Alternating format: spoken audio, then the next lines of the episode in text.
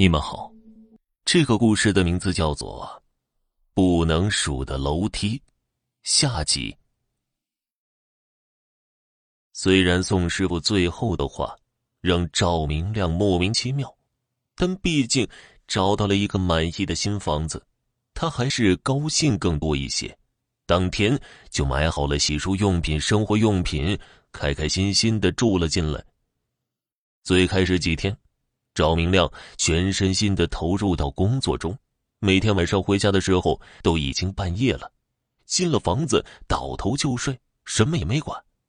直到一个月后的一个晚上，赵明亮和同事们庆祝完回家，喝得醉醺醺的，走到五楼通往六楼的楼梯口时，突然想到了宋师傅最后的话，一下子好奇了：为什么宋师傅不让自己数数呢？越是好奇，就越想做一些事。赵明亮于是每上一节楼梯就数一个数：一、二、三、四、十二。当赵明亮数到第十三节楼梯的时候，他愣住了。宋师傅不是说一共是十二节楼梯吗？怎么，又多出了一节楼梯呢？赵明亮不明所以，是不是宋师傅记错了？啊，一定是的。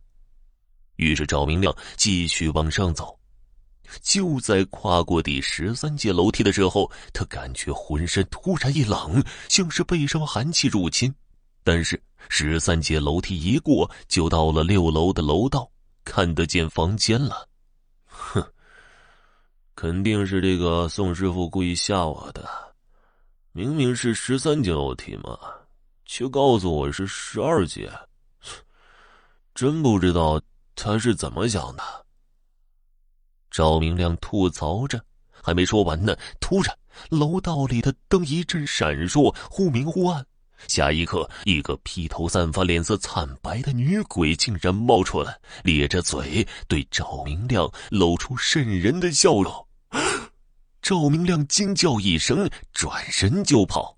没想到，无数的冤魂、恶鬼、僵尸、丧尸从各个角落里冒出来，全部的扑向赵明亮。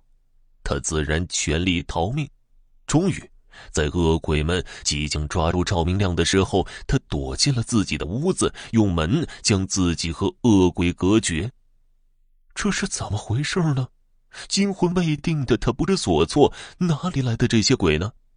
就在这个时候，他看到桌子上有张纸，上面还写着字。奇怪，早上走的时候并没有这张纸啊。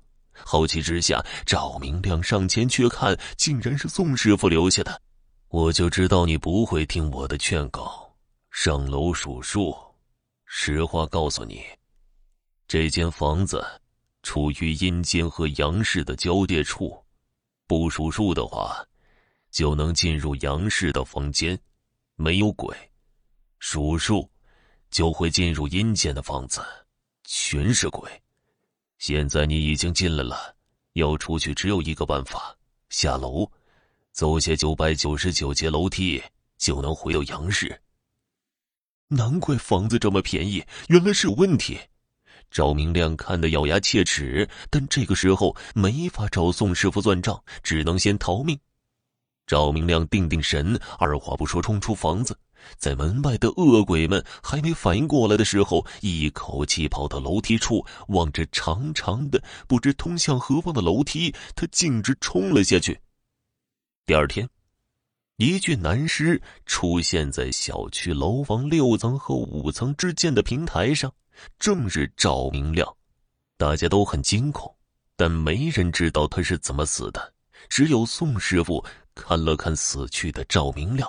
狰狞一笑，重新在门外贴了招租广告。好了，听众朋友，本集播讲完毕，感谢您的收听。